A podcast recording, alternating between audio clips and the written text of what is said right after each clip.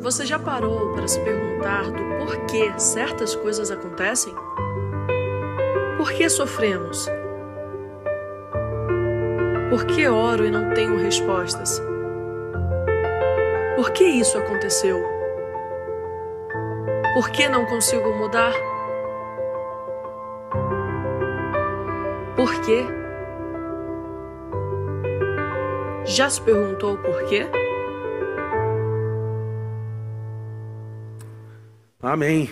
Boa noite a todos. Graça e paz. Vocês estão bem? Eu quero dar um minutinho para vocês colocar de pé nesse momento e cumprimentar as pessoas que estão próximas de você. Você vai fazer isso com muita alegria. Se você não conhece esse rostinho, não sabe o nome, você vai perguntar quem é. Você vai dar boas-vindas a ele aí. Faça isso rapidinho.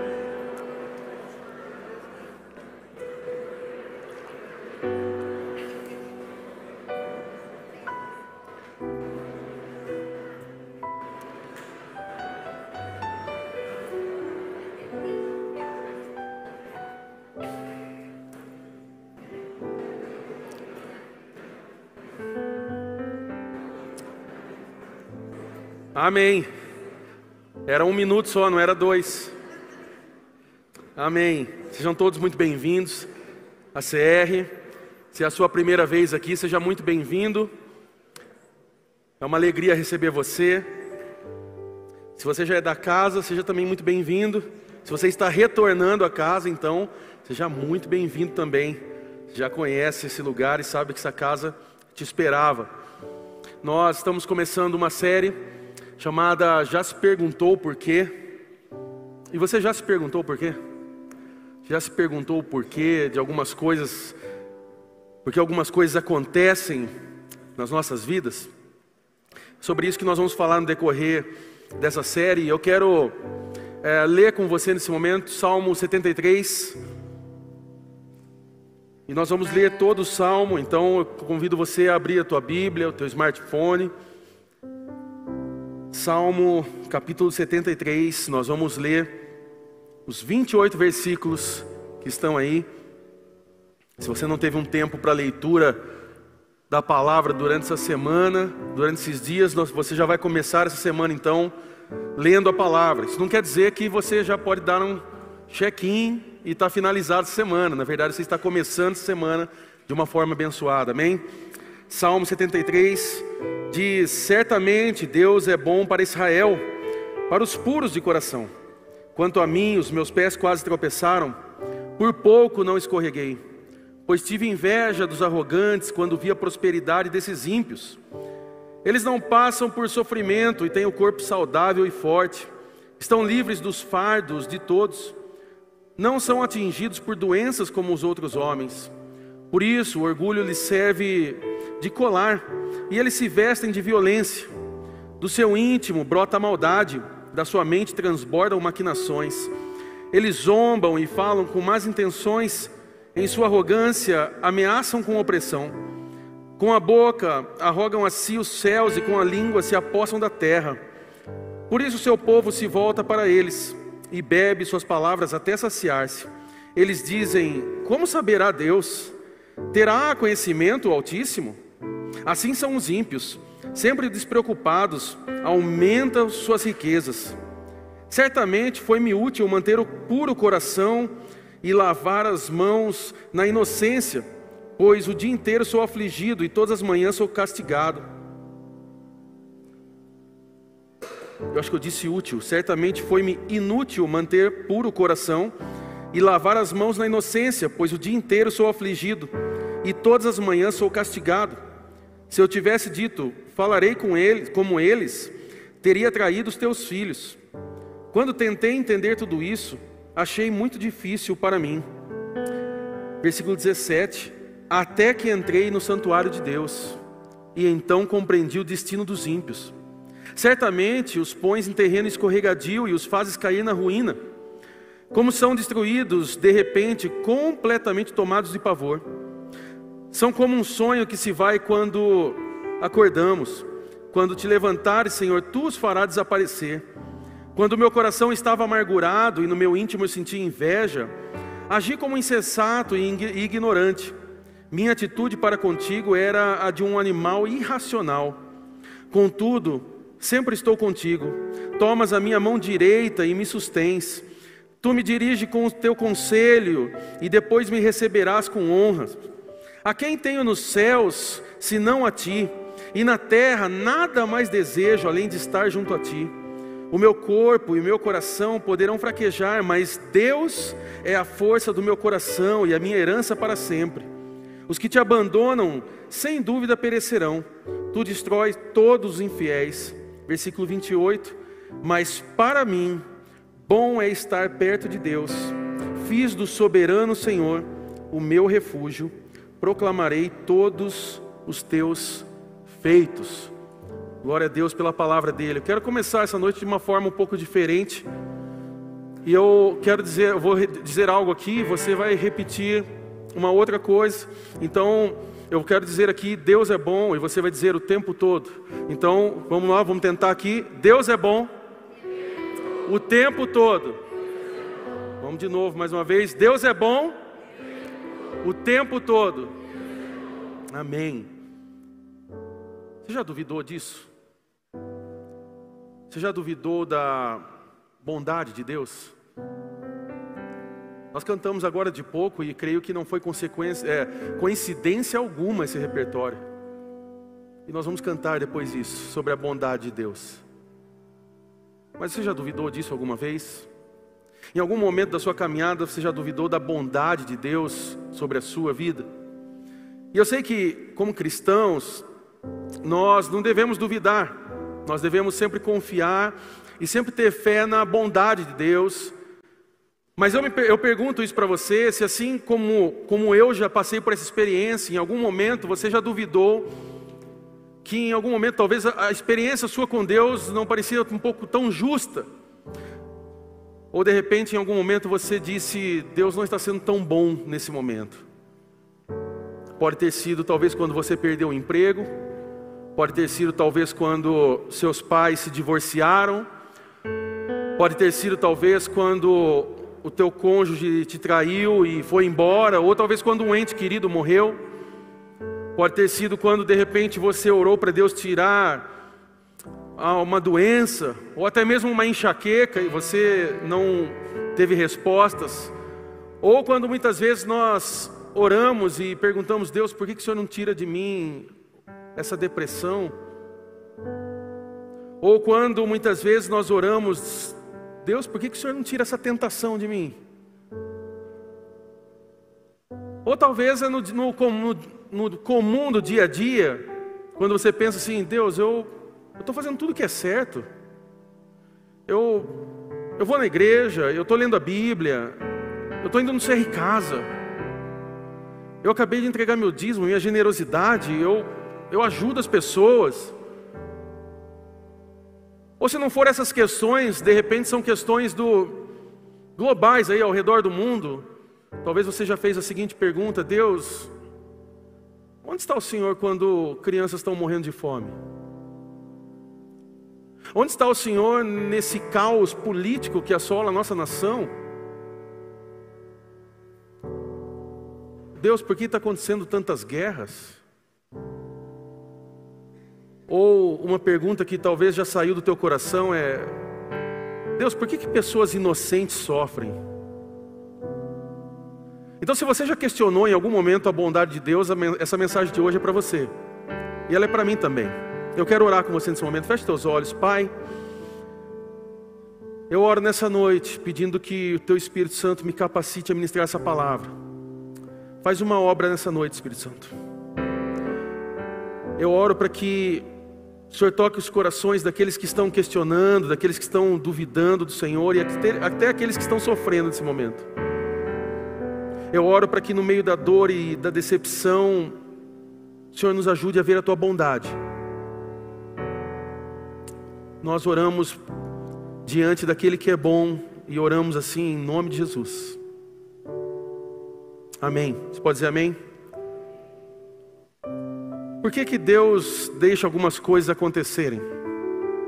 Essa pode ser talvez a frase que intitula essa mensagem. Por que Deus deixa algumas coisas acontecerem? Essa é uma pergunta que provavelmente vem desde o início dos tempos. Se você procurar e estudar a história, você vai lembrar que 250 anos a 300 anos antes de Cristo, nós tínhamos um filósofo grego chamado Epicuro. E ele coloca ali algumas conclusões e traz algumas reflexões para que as pessoas ao seu redor e muitos que viriam depois dele pudessem argumentar em relação ao bem e o mal. Essa questão de bem e o mal é uma questão muito complicada e esse pensamento de Epicuro nos roda em nós até hoje. Ele tinha duas declarações sobre isso. A primeira delas, ele dizia o seguinte: que se Deus não é capaz de impedir o mal, ou seja, se ele não pode impedir que coisas ruins aconteçam, então Deus não deveria ser todo-poderoso. Essa é uma das questões. E uma segunda declaração dele é que se Deus não está disposto a impedir o mal, esse mal que assola o mundo, então ele não deve ser totalmente bom. Então surge a pergunta aí: se o mal existe, e ele existe, então por que, que Deus deixa isso acontecer? Essa é aquela grande pergunta explosiva na cabeça de todo ser humano, que nós tentamos responder durante todos os dias. São questionamentos de pessoas, de cristãos, de ateus, de pessoas que param um pouco para pensar na sociedade, no mundo afora, em tudo que está acontecendo. Mas hoje nós vamos olhar para as Escrituras e nós vamos ver que o mal e o sofrimento não são, na verdade, é, contraditórios à história da Bíblia. O que nós vamos descobrir hoje, o que nós vamos ver aqui, é que o mal e o sofrimento, na verdade, é, eles são centrais na história da Bíblia. Ou seja, o que eu quero, com a ajuda do Espírito Santo, é, e através da palavra dele, é trazer um pensamento para nós essa noite. É mostrar que o cristianismo, a fé em Cristo Jesus, nos dá sentido e oferece uma solução para o mal e para o sofrimento que muitas vezes nós experimentamos. Porque surge sempre essa pergunta: por quê? Só que para abraçar essa ideia, para nós sairmos daqui convictos nisso, nós temos que ter base nas Escrituras. Então, eu quero mostrar através da palavra de Deus que a Bíblia, ela não evita a dor, o mal e o sofrimento. Na verdade, quando nós começamos a ler as histórias da Bíblia, nós começamos a ver inúmeras expressões de angústia, de confusão, de raiva, de sofrimento, de dor. Por exemplo, quando nós vamos para o Antigo Testamento, nós vemos, por exemplo, o profeta Jeremias, conhecido também como o profeta chorão. E ele está, em algumas das suas passagens ali, nós vemos a palavra de Deus mostrando que ele está se lamentando a Deus por falta de arrependimento do povo. Ele está pregando, ele está anunciando, ele está profetizando, mas o povo não queria saber de arrependimento. Parece os dias atuais. Mas os seus questionamentos ali eram: Deus, por que, que eles não se voltam para o Senhor? Por que, que eles não se dobram e confessam o Senhor? Se você olha, por exemplo, para as histórias de Davi, você vai ver Davi, por exemplo, no Antigo Testamento, um homem que é descrito segundo o coração de Deus. E era alguém apaixonado por Deus, alguém que tinha uma experiência com Deus, alguém que adorava Deus, mas mesmo assim, você vai ler relatos de Davi muitas vezes ele perguntando: Você está me ouvindo, Deus? Será que o Senhor está me ouvindo? Ou por que, que o Senhor não vem na minha defesa quando eu estou em apuros? O mesmo homem que é apresentado como um homem segundo o coração de Deus, muitas vezes faz orações e questiona: será que Deus está ouvindo? Quando nós vamos para o Novo Testamento, nós temos uma história interessante ali, eu acho muito interessante a história de João Batista. Um cara que, cujo propósito dele era preparar o caminho para a vinda do Senhor. Uma das frases que ele expressa na palavra de Deus é que ele não era digno de desamarrar as sandálias. Ele não era digno de fazer isso. Mas João Batista, aquele que estava preparando o caminho e a vinda do Senhor Jesus, ele o ministério dele é dedicado à obra e ao anúncio do Cristo que estava por vir. Ele é preso e a morte dele não é uma morte tão desejada. Ele foi decapitado. Mas quando a gente volta para o Antigo Testamento, existe um exemplo interessante aqui, e para mim um dos mais poderosos, que é o que nós acabamos de ler agora, que é esse salmo, e esse salmo é o salmo escrito por Asaf. Eu não sei se você já ouviu falar de Asaf antes, mas dentro dos salmos existem 12 salmos diferentes aqui que são atribuídos a Asaf. Ele não era apenas um poeta, alguém que escrevia ah, muito bem, mas ele era um profeta e ele era o líder de louvor do templo. Se Asaf estivesse nos dias atuais, ele teria um pouquinho de tatuagens e uns dentes bem claros, assim, para você entender como quem seria Asaf. Então, quando nós olhamos aqui a história de Asaf, nós vemos que ele estava muito perto de Deus.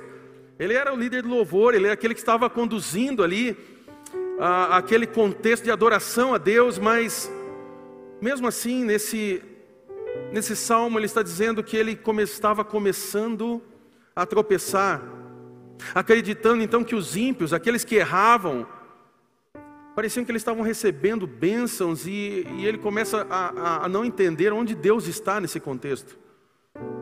Então, no versículo 11, e você pode acompanhar aí, ele vai dizer o seguinte: eles dizem: Como saberá Deus? Terá conhecimento o Altíssimo? A pergunta que ele está dizendo aqui é: O que Deus sabe? Será que Deus sabe o que está acontecendo? Será que Ele sabe? Ele tem domínio sobre o que está acontecendo no mundo? Já sentiu assim em algum momento? De trazer esse questionamento? E aqui ele olha para essas pessoas perversas, os ímpios, ele está dizendo que esses ímpios desfrutam de uma vida fácil, enquanto as suas riquezas se multiplicam. Então ele faz uma pergunta: eu mantive meu coração puro por nada? Eu me mantive inocente, então, sem motivo? E aí ele continua dizendo: Eu não tenho nada além de problemas o dia todo. Eu sei que talvez muitos podem dizer assim: Nossa, parece que ele, parece eu. Está, está se parecendo comigo. Eu tenho problema o dia inteiro. A segunda nem chegou, os problemas da segunda já estão aqui. Já tem o um cliente avisando que não vai amanhã conseguir passar o cartão lá que eu tanto precisava. Aquele cliente que falou que ia comprar comigo amanhã desmarcou a visita. E aqui ele está dizendo: toda manhã me traz dor. Então esse líder de louvor, ele está se perguntando: onde está Deus? Por que você está deixando isso acontecer? Então hoje a gente precisa parar um pouco para nós pensarmos. Eu sempre gosto de lembrar de uma frase de um pastor e teólogo anglicano, o pastor John Stott, que ele sempre diz que crer, ele dizia, já falecido, ele diz que, dizia que crer também é pensar. E nós precisamos pensar um pouco nesse contexto, o que Deus quer falar com a gente, nesses porquês da nossa vida. E se você quer um resumo dessa mensagem, se você não pegar nada do que eu falei aqui, o resumo que eu posso te dar dessa mensagem é que, diante desse, dessa aparente vitória do mal, diante desse aparente triunfo do mal, nós devemos estar constantemente em adoração pública, para nós sermos lembrados de como as coisas funcionam de verdade. O resumo é basicamente esse: diante desse aparentemente triunfo do mal, dessa vitória do mal, nós devemos estar constantemente na adoração pública, para que nós sejamos lembrados de como as coisas funcionam de verdade. Bom, vamos lá. A gente vai acompanhar aqui Salmo 73, nós vamos ficar por aqui. Mas quando nós começamos a olhar essa história, nós começamos a ver a primeira coisa aqui que eu quero falar é sobre essa aparentemente vida fácil dos ímpios. Essa vida fácil dos ímpios, pega versículo 1 e 2, você pode ler comigo. Certamente Deus é bom para Israel, para os puros de coração. Quanto a mim, os meus pés quase tropeçaram, por pouco não escorreguei. Asaf ele está sendo sincero em falar da bondade de Deus. Ele está sendo sincero em falar daquilo que ele acredita como a bondade de Deus e como Deus é bom. Mas ele também começa a revelar aqui a sua possível queda. Aqui um esfriamento, um distanciamento daquilo que ele cria como o certo, a bondade de Deus. E de repente ele começa a escorregar e ele começa a citar aqui, versículo 2: Quanto a mim, os meus pés quase tropeçaram, por pouco não escorreguei. E por quê? Por que, que Asaf passa por essa experiência? Aqui nós temos a resposta no versículo 3. Você pode seguir adiante aí. A resposta está no versículo 3 e diz o seguinte: Pois tive inveja dos arrogantes, quando vi a prosperidade desses ímpios. Versículo 4 diz: Eles não passam por sofrimento, e têm o um corpo saudável e forte, estão livres dos fardos de todos, não são atingidos por doenças como outros homens.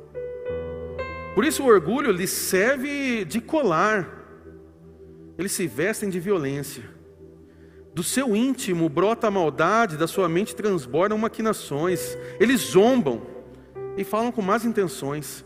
Em sua arrogância, ameaçam com opressão. Interessante que Asaf ele começa dizendo que quase se desviou quase se afastou daquilo, da sua conduta, da sua postura, da sua convicção do que Deus era e representava para ele, porque ele teve inveja dos ímpios ao ver a prosperidade. E percebe que aqui ele, a gente vê algo interessante que ele, ao ver, ele começa a sentir. Repita isso comigo. Ao ver, ele começa a sentir.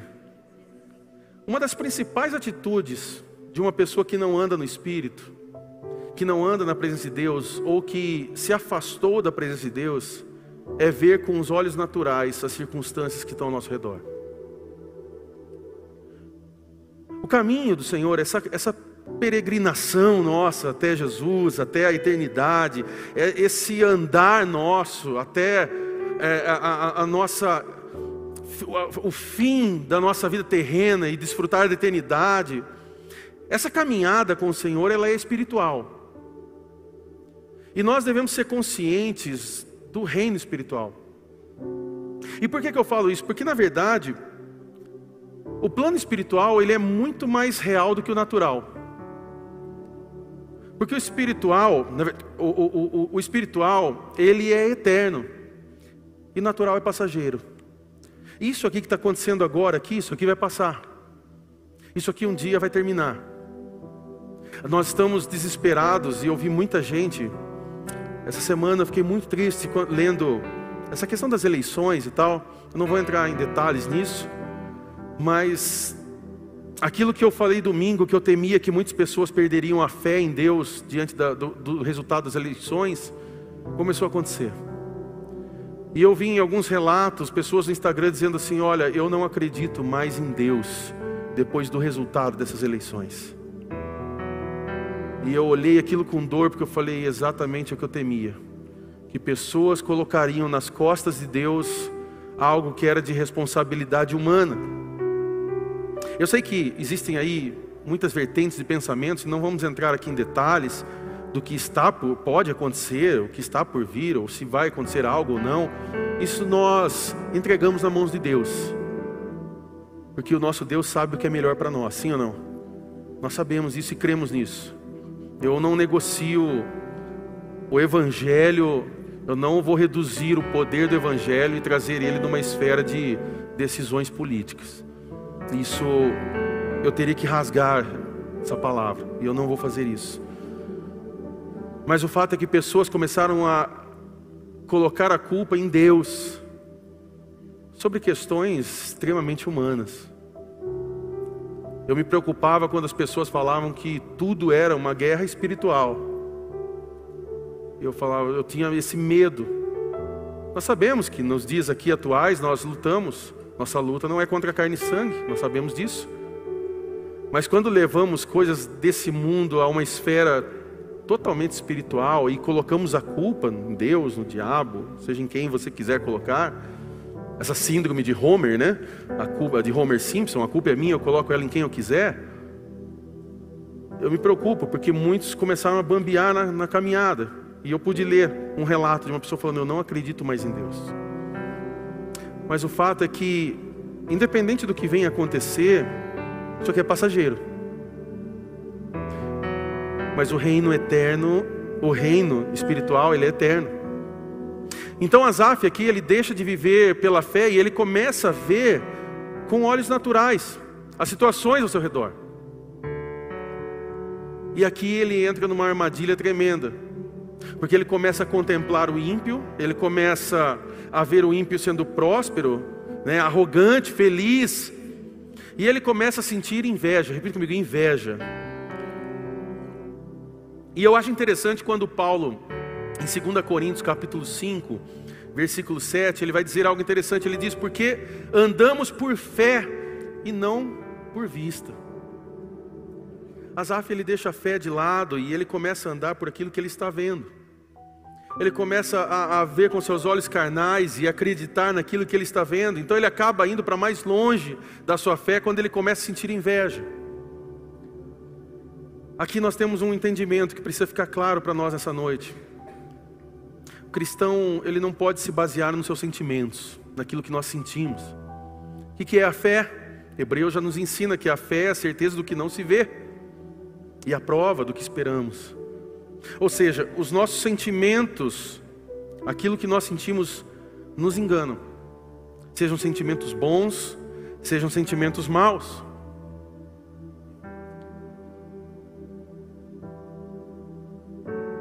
Só que então nós chegamos naquilo que nós podemos chamar do, do ápice aqui do sofrimento de Asaf. No versículo 13, você pode acompanhar aí comigo. No versículo 13 ele vai dizer o seguinte: e aqui é um versículo muito pesado.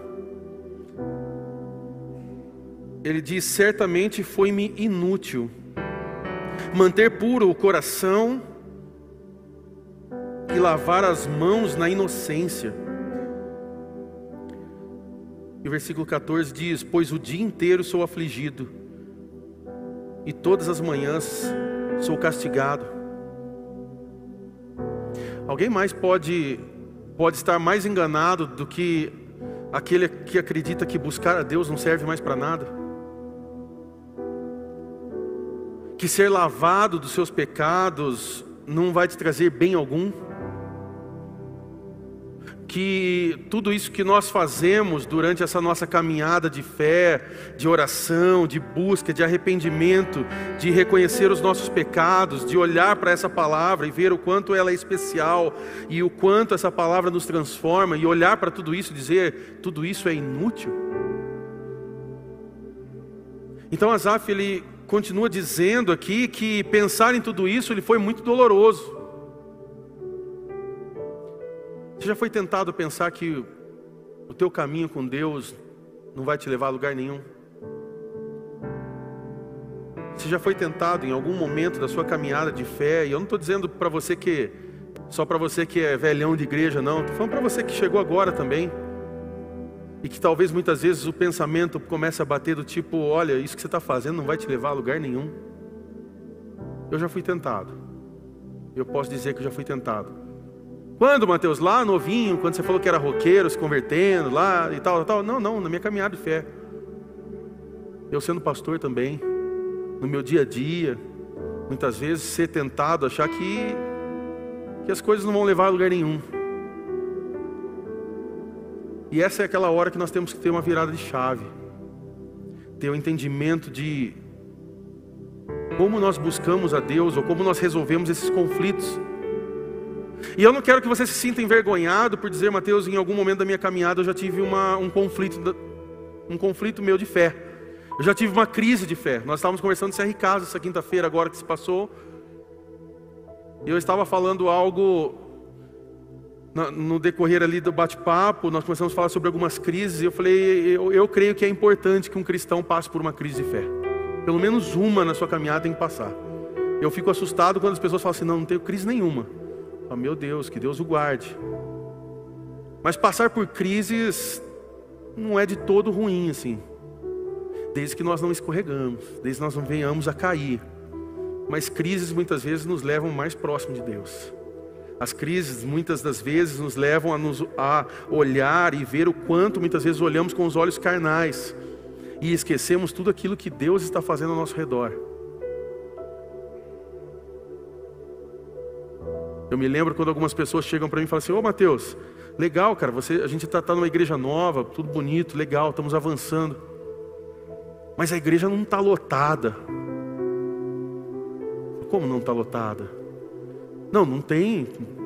Está sobrando cadeira ainda. Tá, está sobrando cadeira. Então, então, então o que? O que está acontecendo? O que está acontecendo é que Deus está acrescentando, mas eu poderia comentar aqui que nós estamos lotados de testemunhos do que Deus está fazendo no nosso meio.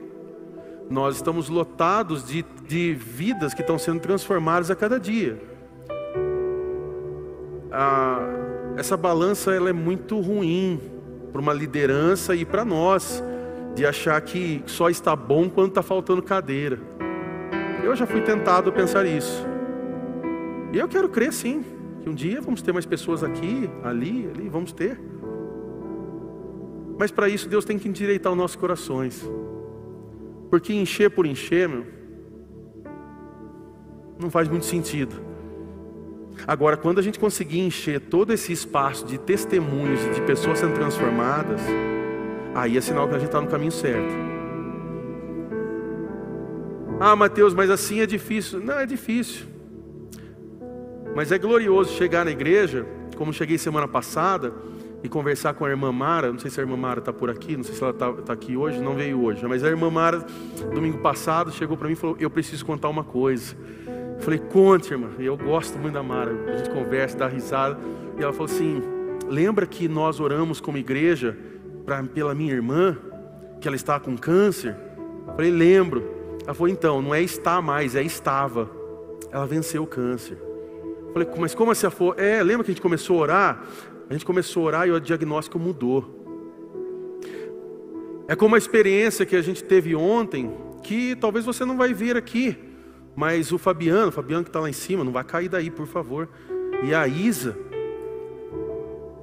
ao qual eles estão há muito tempo, sem mostrar para ninguém, cuidando de uma pessoa tão especial, o Lê, que agora é nosso amigo. E eles estão cuidando do Lê. O Leão é uma pessoa que tem dificuldades, ele não pode estar presente aqui na celebração. Ele não tem uma das pernas, ele tem uma dificuldade muito, muito grande na sua coluna, ele não enxerga,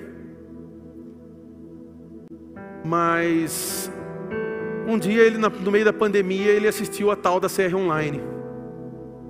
Aquela série online que você assistiu na pandemia, ou aquela que você deixou de assistir porque você tinha um churrasquinho. E esse cara sem perna, sem olhar, com dor nas pernas, na, na sua coluna, ele ouviu. E ele começou a ouvir e começou a fazer sentido. E ele começou a ver um Deus que cuidava dele, mesmo diante de toda essa situação. E ele começou a se aproximar de Jesus. Ele começou a orar e ele começou a ouvir Jesus. E Jesus começou a tocar a vida dele. E aí a Isa com o Fabiano, ao invés de ficar passeando em namorinho, gastando dinheiro com lanche toda hora, sabe o que eles faziam? Eles começavam a ficar toda semana indo lá visitar eles. E vai o casalzinho de namorado lá, pega ela de terça e vai tomar café, vai de quinta, vai tomar café, vai de final de semana e fica lá com ele, troca roupa, ajuda, leva para o quarto e tal. E eles fizeram isso ontem, num sábado. Sábado é dia de casal de namorado sair, não é? É dia de passear, é dia, né? Muitas vezes até de fazer coisas que Jesus não gosta, né? É aquele, o sábado é esse dia propício para muita coisa. É, mas eles estavam lá. Eles estavam lá e nos receberam, junto com os outros pastores que foram lá. Sabe por quê? Porque esse mesmo Lê que lá na pandemia ouviu o Evangelho de Jesus, através da CR Online, ele falou assim: Eu quero me batizar. E aí a gente ficou, mas como que ele vai se batizar? Nós não podemos levar ele para a igreja, seria uma exposição tremenda de fazer isso com dores e tudo mais. E nós não queremos criar aqui um, um cenário somente para as pessoas chorarem e, ah, que bonitinho, vamos tirar uma foto. E nós fomos lá. E a gente ficou assim, e agora, né? Agora o pentecostal é testado, porque a gente está só batismo por, por, imersão, agora a gente tem que ser um pouquinho mais presbiteriano, tem que ser meio por aspersão, meio assim e tal. A gente falou, não tem problema. Porque o importante é o batismo, o importante é a experiência. Ele falou, e eu me lembro ontem ele falando, Mateus, teve um pessoal que veio aí e tal, de outras igrejas, eles também falaram e tal, e eles queriam levar eu para a igreja para fazer o batismo lá. E ele contando ali, tentando, conseguindo, tentando olhar para nós, e ele olhando falando assim: "Mas eu não quis". Eu falei: "Eu quero batizar lá na igreja da Isa" porque foi eles que cuidaram de mim, foi eles que estiveram juntos. E aí o pessoal forçou ele lá, teve um pastor que disse que foi lá e, não, mas você tem que ir aqui. Ele falou, não vou. Eu vou me batizar com o pessoal lá da CR. E a gente foi lá ontem com uma canequinha. E a gente virou ali a água na cabeça dele, a gente molhou ele inteiro ali. Porque né, a gente é um pouquinho mais pentecostal, negócio de molhar mesmo, assim, né? Então, assim, não foi tanto aspersãozinho assim e tal, me perdoe os tradicionais, mas a gente fez um, um meio a meio ali. E a gente sentou ele, colocou toalhinha, e ele se batizou ali, e aí ele falou assim: existe uma paz que eu estou sentindo nesse momento que eu não posso descrever.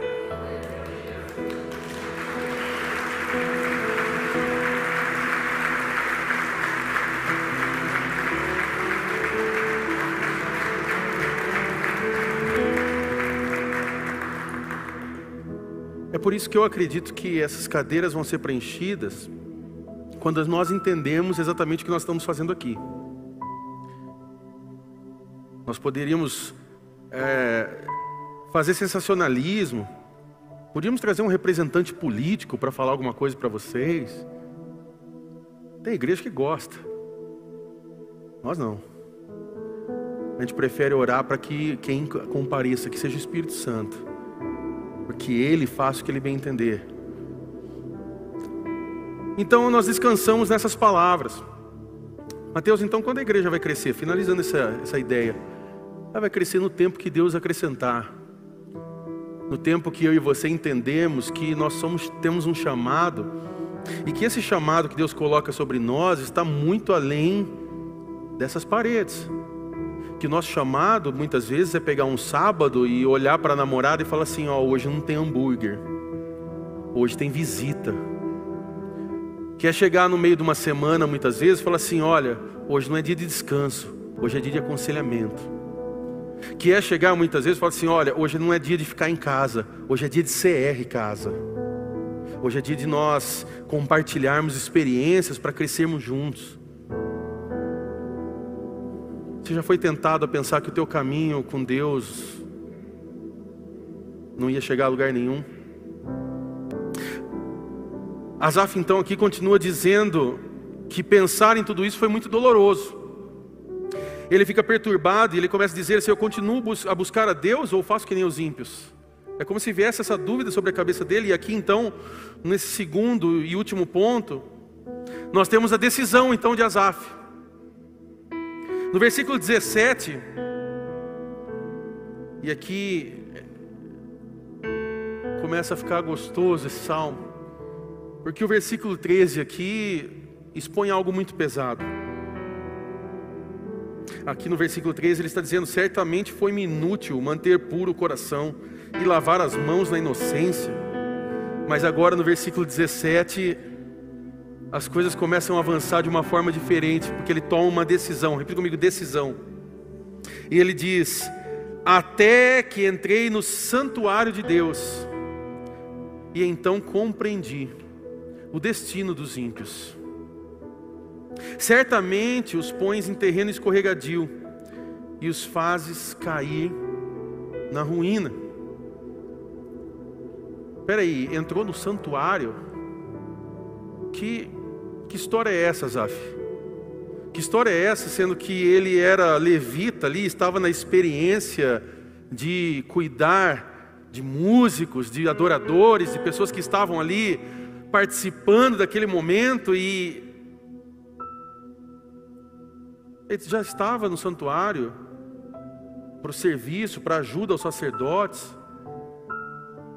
Mas aqui a gente entende algo interessante, que aqui ele entra num santuário espiritual. Repita comigo, espiritual. Parafraseando aqui essa ideia de Asaf, é... Asaf ia para a igreja, para o templo, todo dia. Ele ia para o templo, ele estava lá. Mas dessa vez, de fato, ele adorou a Deus. Espera aí, Mateus, como assim? Tem como estar no templo e não adorar a Deus? Tem. Que é o que acontece muitas vezes comigo e com você. Nós estamos aqui todos os domingos, a gente se prepara para um momento como esse, a gente prepara canções, prepara a palavra, prepara um tempo como esse, e muitas vezes nós simplesmente estamos aqui só para cumprir tabela. Entramos por esse lugar dizendo que estamos cantando e adorando a Deus, quando na verdade estamos mais preocupados com os problemas do dia, do amanhã, do futuro, do que está por vir, das coisas do, da eleição, do, da família, da doença, do que realmente estar em adoração ao verdadeiro Deus. E isso pode acontecer com você, isso pode acontecer com os músicos, com os vocalistas, que muitas vezes podem vir aqui se preparar, estudar os acordes, pegar a escala certa, fazer ali todas as notas, todos os arpejos, tudo bonitinho, os falsetes mais bonitos, mas chegar aqui e cantar e tocar da boca para fora, porque não é uma adoração que não rasga esse salão e que não chega aos céus.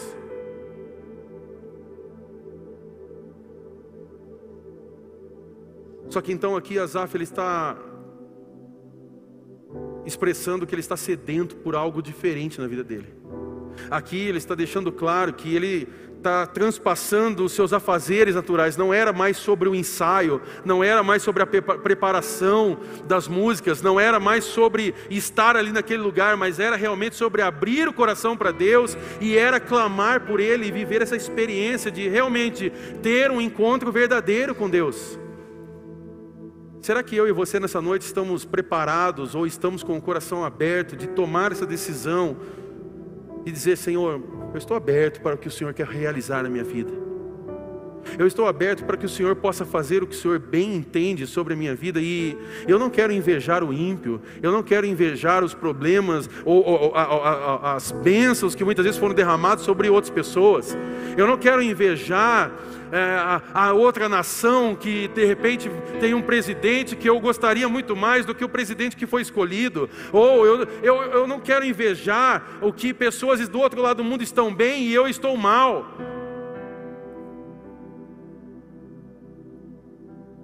Quais são as consequências então desse contexto aqui? Nós vemos que Asaf aqui ele entende o final dos ímpios, versículo 17 ao versículo 20. Ele está dizendo aqui: Até que entrei no santuário de Deus e então compreendi o destino dos ímpios. Certamente os, põe os pões em terreno escorregadio e os fazes cair na ruína. Como são destruídos de repente, completamente tomados de pavor. Versículo 20. São como um sonho que se vai quando acordamos. Quando te levantares, Senhor, tu os farás desaparecer.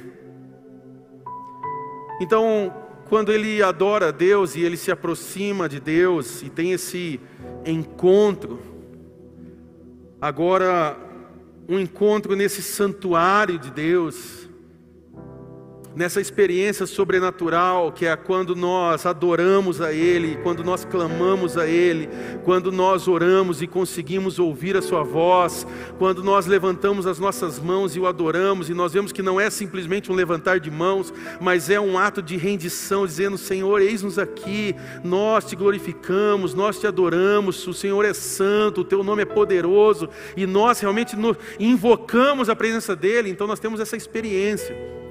E é o que Asaf teve aqui. E então ele entende algo mais aqui, a partir do versículo 21. Mas aqui ele está dizendo que, quanto aquele que é fiel a Deus, Deus segura pela mão direita. Versículo 21. Quando o meu coração estava amargurado, e no íntimo eu sentia inveja, eu agi como insensato e ignorante. Minha atitude para contigo era de um animal irracional. Que crer também é pensar, né? Contudo, sempre estou contigo. Tomas a minha mão direita e me sustens. Tu me diriges com o teu conselho e depois me receberás com honras. A quem tenho no céu senão a ti? E na terra nada mais desejo além de estar junto a ti. O meu corpo e meu coração poderão fraquejar, mas Deus é a força do meu coração e a minha herança para sempre. Os que te abandonam, sem dúvida, perecerão, tu destróis todos os infiéis, mas para mim, bom é estar perto de Deus fiz do soberano Senhor o meu refúgio e proclamarei todos os dias os teus feitos. Percebe a mudança de quem tem um encontro verdadeiro com, com Deus? Percebe que agora os porquês foram embora? Eu não estou dizendo que você vai sair daqui dizendo, tá bom, nunca mais vou perguntar nada.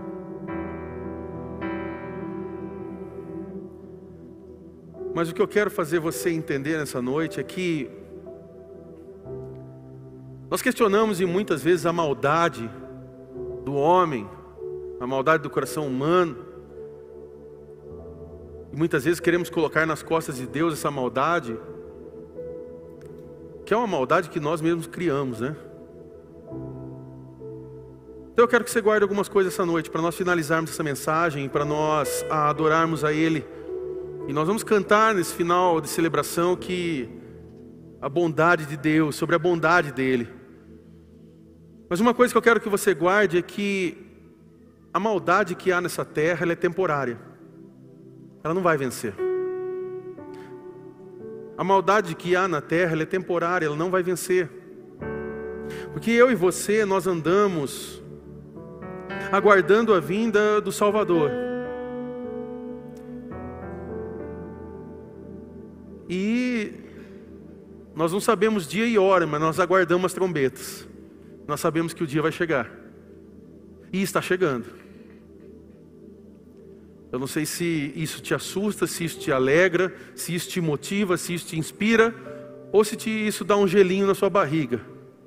Mas Jesus está voltando e nós o aguardamos. Nós desejamos esse dia ao qual nós vamos estar junto com Deus. E um dia tudo isso vai passar. Vai passar. Vai passar governos, vai passar escândalos, vai passar guerras, vai acabar as inimizades, vai acabar as contendas.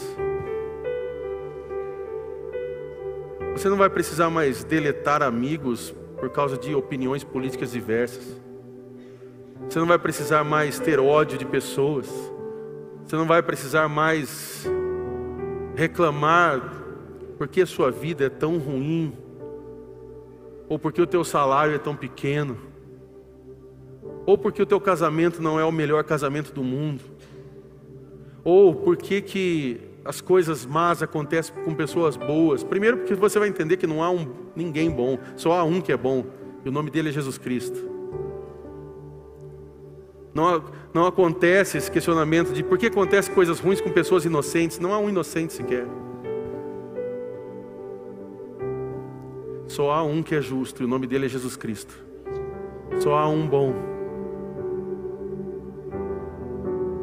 E eu sei que talvez você pode se perguntar nessa noite dizendo: Mateus, mas então por que que Deus ele não acaba com o mal?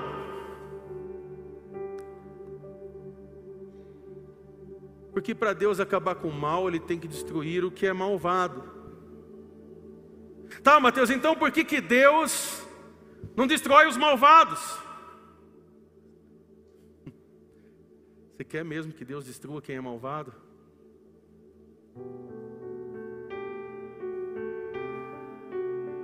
Como diria aquele profeta do tropa de elite, não vai subir ninguém. Porque Jesus teria que destruir as todos. Só que entre nos destruir e nos redimir, Deus escolhe nos redimir.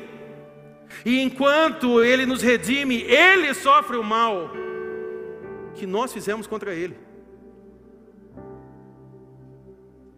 Entre Deus me destruir e destruir você, Ele escolheu redimir a criação. E Ele faz isso dentro da experiência do sofrimento. Mateus, por que pessoas sofrem? Porque o próprio Deus viveu do sofrimento. Jesus veio à terra e sofreu por mim e por você. Se você acha que você sofre, conheça a história de Jesus Cristo. Conheça a história daquele que se fez homem, veio por essa terra e peregrinou sobre essa terra e foi à cruz viver morte dolorida para que eu e você pudéssemos ser redimidos. Então, quando você questionar do seu sofrimento, olhe para a cruz, porque você vai ver que o seu sofrimento ele é muito pequeno diante daquilo que Cristo fez por mim e por você. Só que lá na cruz do Calvário, Jesus estava dizendo exatamente o seguinte: vocês podem cuspir na minha cara, vocês podem bater na minha face, Vocês podem me chicotear, vocês podem me colocar numa coroa de espinhos, vocês podem me crucificar, mas vocês não podem me tornar em alguém que odeia vocês. E enquanto vocês estiverem me crucificando,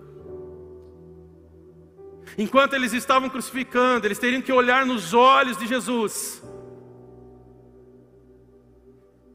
E ali nos olhos de Jesus, a única coisa que eles podiam encontrar era uma declaração dizendo: Eu te amo.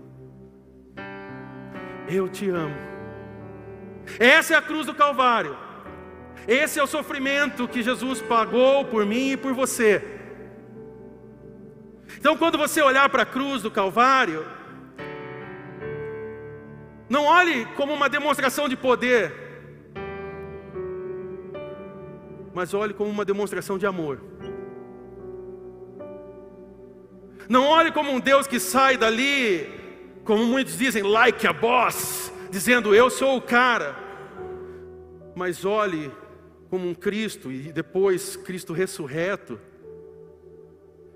simplesmente dizendo: Eu te amo, eu amo você. E diante de qualquer porquê ou qualquer sofrimento que você possa passar aqui nesse lugar, tudo que você passar aqui é infinitamente menor do que eu vivi naquela cruz por você. E independente de qualquer sofrimento que você passa aqui na terra, de qualquer porquê que você se levante, um dia tudo isso aqui vai passar e um dia você será redimido diante da eternidade, você estará salvo diante do Deus Pai Todo-Poderoso, que nos ama. Porque Deus amou o mundo. Que mundo é esse? A terra? A terra caída que nós, seres humanos, destruímos? Que num momento em que Deus dá uma, uma opção para nós, nós destruímos tudo? Não. Não é um mundo parede não é um mundo salão da igreja, não é um mundo violão, não é um mundo carro, não é um mundo dinheiro. Deus amou o mundo, pessoas. Deus amou as pessoas, o mundo, essas pessoas que estão aqui.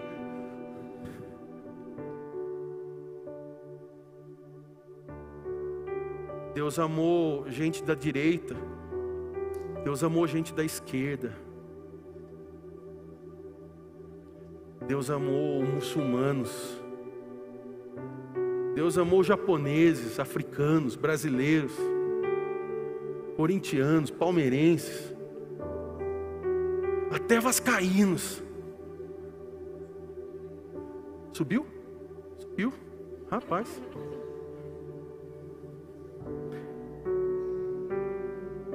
Tá aí um outro questionamento que você pode levar. Como que o Vasco conseguiu subir? É mais difícil que o problema do mal. Brincadeira. É. Por quê?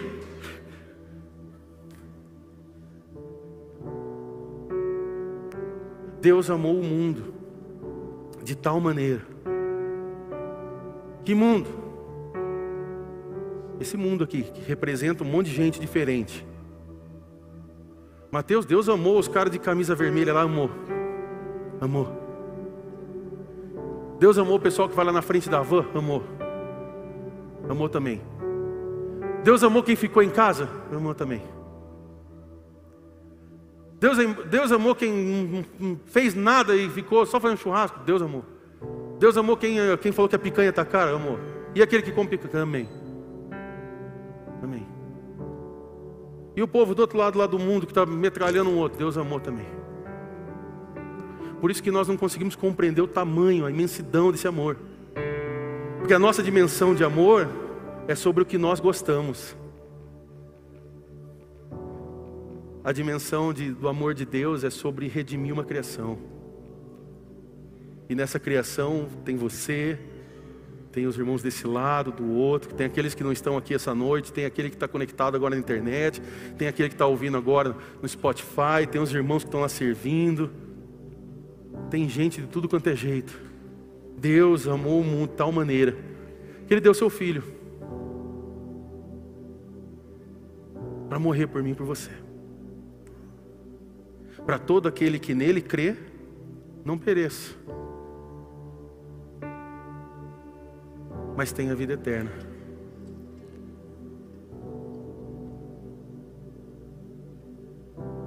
Deus é bom? O tempo todo? Se coloca de pé. Eu quero orar com você nessa noite. E nós vamos cantar. E eu quero levar você a experimentar essa experiência do do versículo 17 e do versículo 28. Até que entrei no santuário de Deus e então compreendi o destino dos ímpios. Mas o versículo 28 também nos dá aqui uma lição e um critério para nós, para nós levarmos essa palavra agora para fora desse salão para fora desse ajuntamento, para fora dessa celebração, culto, o nome que você der para esse momento. Mas para mim, bom é estar perto de Deus.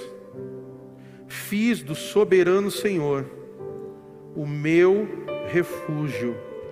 Proclamarei todos os teus feitos. Pai, nós oramos essa noite nos colocando diante de Ti.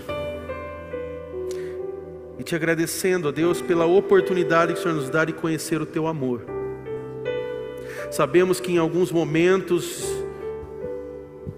quase escorregamos, quase caímos, e muitas vezes esquecemos ou olhamos com os nossos olhos carnais e invejamos o ímpio, as riquezas, as coisas desse mundo afora e tudo que é oferecido para nós. Mas quando entramos no teu santuário,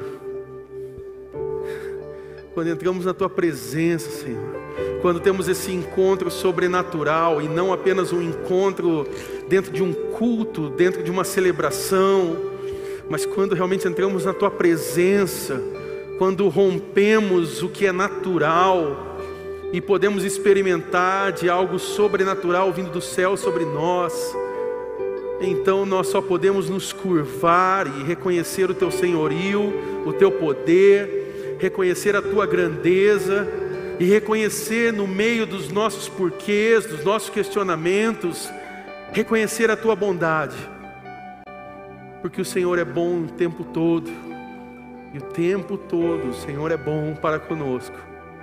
Eu oro, Deus, nessa noite para aqueles que talvez ainda duvidam do teu amor, do teu cuidado. Eu oro para que hoje eles sejam encharcados pela tua presença, pelo teu poder sobrenatural, e que hoje o teu amor se derrame sobre eles, que eles sejam tocados, e que aqueles que se encontram nessa noite afastados desse amor, que essa seja uma noite de reconciliação que seja uma noite de não perguntarmos os porquês, mas lembrarmos por amor a nós, porque Deus amou o mundo de tal maneira que deu o teu filho unigênito para todo aquele que nele crê não pereça, mas tenha vida eterna. Que possamos memorizar e guardar João 3,16, não apenas como um versículo, mas como uma expressão de que o Senhor nos amou tanto e que o Senhor nos deu a opção hoje, a decisão, assim como Asaf teve, de te escolher, de se alinhar com a tua verdade, com a tua bondade que hoje, Deus, o Senhor possa restaurar corações que estão distantes do Senhor, pessoas que estão longe de Ti. Eu oro para que essa noite seja uma noite de reencontros com o Senhor, porque nós sabemos que os Teus braços estão estendidos, dizendo: Eu te amo. E eu sei que o Senhor espera que os Teus filhos, para um grande abraço apertado e uma demonstração do Teu amor. Eu oro, Deus, para que nós sejamos tocados por isso nesse momento. E que essa canção não seja apenas uma canção para o término desse culto, mas seja um ato de adoração, seja realmente um passo nosso dizendo: Senhor, a tua bondade nos persegue, a tua bondade nos alcança, a tua bondade nos visita noite e dia, dia e noite, 24 horas. O Senhor tem cuidado de nós. É o que eu oro, Senhor, e te agradeço em nome de Jesus. Amém. Amém.